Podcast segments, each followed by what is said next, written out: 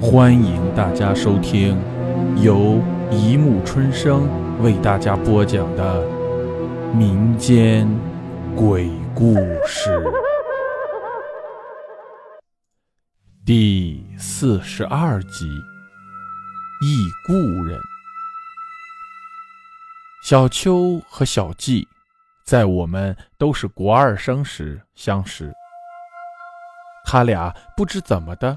特别聊得来。小秋他家里父母经常吵架，所以他从不向家里提他自己的事。而他心情烦时，也不向别人说，除非找我聊。当然，这是在他认识小季之前。记得小秋和小季真正熟起来，是一回小季爸妈吵架。小季受不了了，跑了出来，找小秋去聊天。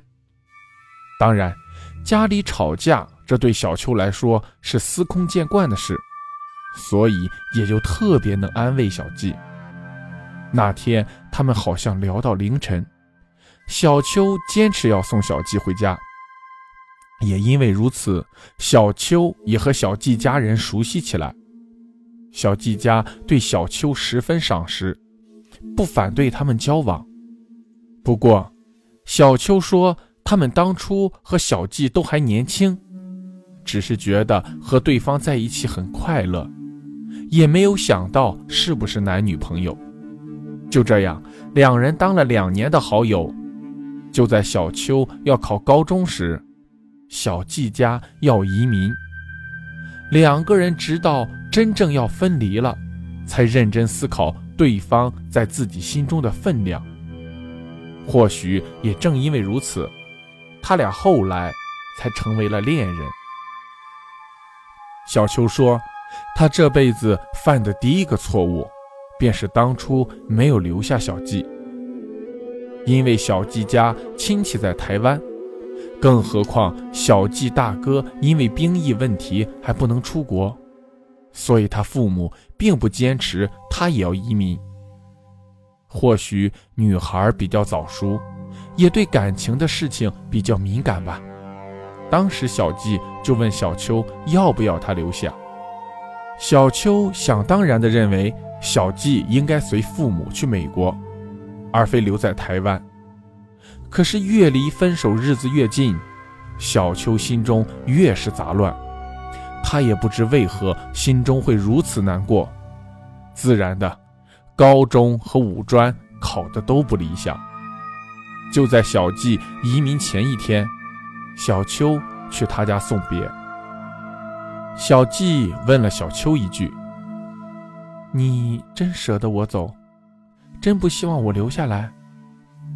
小秋一听，心里一酸，才想到，莫非自己喜欢小季？可是现在说什么都来不及了，他只好回答：“不管我怎么想，你都该和你爸妈在一起。”隔天，小秋依然到机场送行，在进登机门前，小季说：“我们认识两年了，你真只当我是好朋友？”小秋抬起头看看小季。他眼中已经满是泪水。其实小秋又何尝不是泪流满面？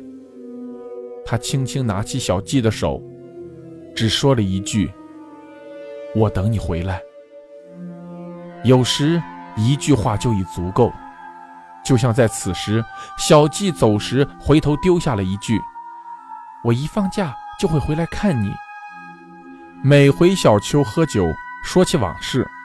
说到这里，就会苦笑地说：“哎，在一起两年，一直到分开，才变成男女朋友。或许真是当时年纪轻吧。后来放榜，小秋成绩自然是跌破老师眼镜的差，所以选择了重考之路。重考的一年，他和小季并未失去联络。”反而每周一封信的往来着。重考的生活对于小秋来说并不艰苦，因为他底子本来就不差，所以一年后，他进入了建中。进入建中的小秋开始活跃起来，他参加社团，才高一便和学长一起活动，生活可以说是多姿多彩。半年后也当上了社长，在所有人眼中的小秋应是快乐的，但是却不是，因为小秋家里的争斗变本加厉，他父母已是水火不容了。三天一小吵，五天一大吵，他大哥因此搬出家里。小秋在这种环境下，自然也无法好好读书，所以，他留级了。小季并未违背承诺，果然在第一年的夏天回到台湾。看他俩一天到晚腻在一起，小秋带社团，小季就远远躲着看。直到小秋活动结束，再和小秋一起回家，也不吃醋，也不会觉得不耐烦。我和小秋都常说：“怎么会有这样的女孩？”那一年的夏天，小季还带回一个好消息，就是他打算回台湾读大学，也就是再过一年，他和小秋就不用两地相思了。那次是我认识小秋二十多年来第一次看到他笑得如此开朗，如此满足。然而好景不长，小秋高二那年的元宵节，他父母正式离婚。小秋只是轻描淡写的一句：“我爸妈离婚了。”可是我知道他是心如刀割的。小季为此还特别回台湾一趟，陪小秋度过这难熬的阶段。在小季回美国前说：“再过四个月不到，我就要回来上大学了。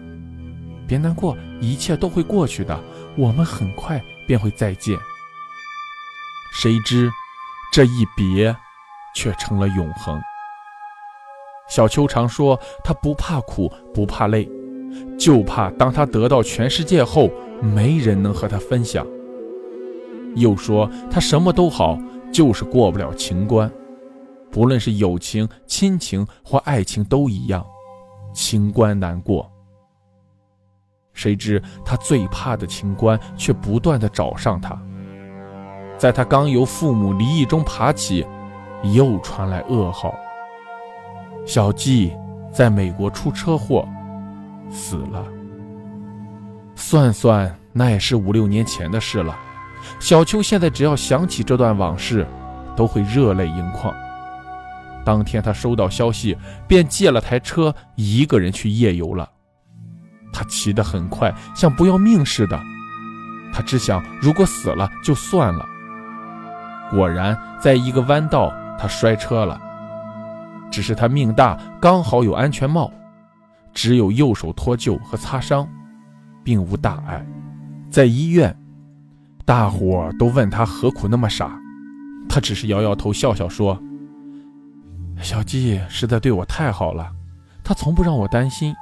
而我呢，我被留级，他只是笑笑要我加油，只是对我说，知道我一定有困难。我忙社团，他也支持我。”无论我多沮丧，他对我都有信心。若有人说他痴，他会说：“不是我痴，是他太好，我才会如此怀念他。”后来，小季在国内办丧礼，小秋没去，还把所有他和小季的照片、信件全烧了，把所有纪念品拿去陪葬。他说是小季的遗言。为怕他会睹物思人，自从那回摔车后，小秋好像摔醒了。见他好像以前一样爱胡闹、爱开玩笑，但是他却变得有些阴沉。他变得常常一个人发呆，晚上也越来越晚睡。见他不笑时，总觉得他心事重重的，还常常半夜。一个人跑出去散步，一散就到天亮。总之，他给人的感觉就是和以前不同。还有，他竟然三更半夜跑到小季坟旁和他聊天到天明，所以有的人说他好像有点疯。可是见他的谈吐和思考和以前一样，绝对不是疯了。问他怎么了，他总是说：“哎，觉得活得不是太完整，总是缺了一些感觉。”问他是缺了什么，他说是个依靠吧，说自己也抓不出那是一种什么感觉。或许是小秋晚睡吧，夜路走多了。总会碰到不干净的东西。每次我们问他，他总是微微一笑带过。直到有一天晚上，记得那天晚上，小秋找我去海边散心。我想，反正我心情也不是很好，就答应了。因为前几天都是阴雨绵绵，所以骑车没多久。就可以看到路边有塌方的土石。小秋骑车飞快，说真的有点胆战心惊的。就在过了一个弯道没多久，小秋忽然把车停下，很紧张地看看四周，还下车张望。我问他出什么事了。就在我们停车不到一分钟，前方一阵巨响，吓我一跳。跳上车，要小秋一起去看看。他摇了摇头，我只好一个人去看了。我才没骑多久，就发现整条路全被土石埋住了。要是我和小秋没停车的话，那那就把我们俩埋在下面了。骑车回去找小秋时，发现他一个人坐在路口，口中念念有词。看到我回来，只抬头看了我一眼，也没说什么。我开口叫他，他手一挥，示意我不要吵他。我只好闭嘴，看看他玩什么把戏。也不知过了多久，我忽然发现小秋在哭，走过去拍拍他的肩，问他怎么了。他说：“没事了，喝酒去吧。”几瓶啤酒下肚，小秋显得更加难过了。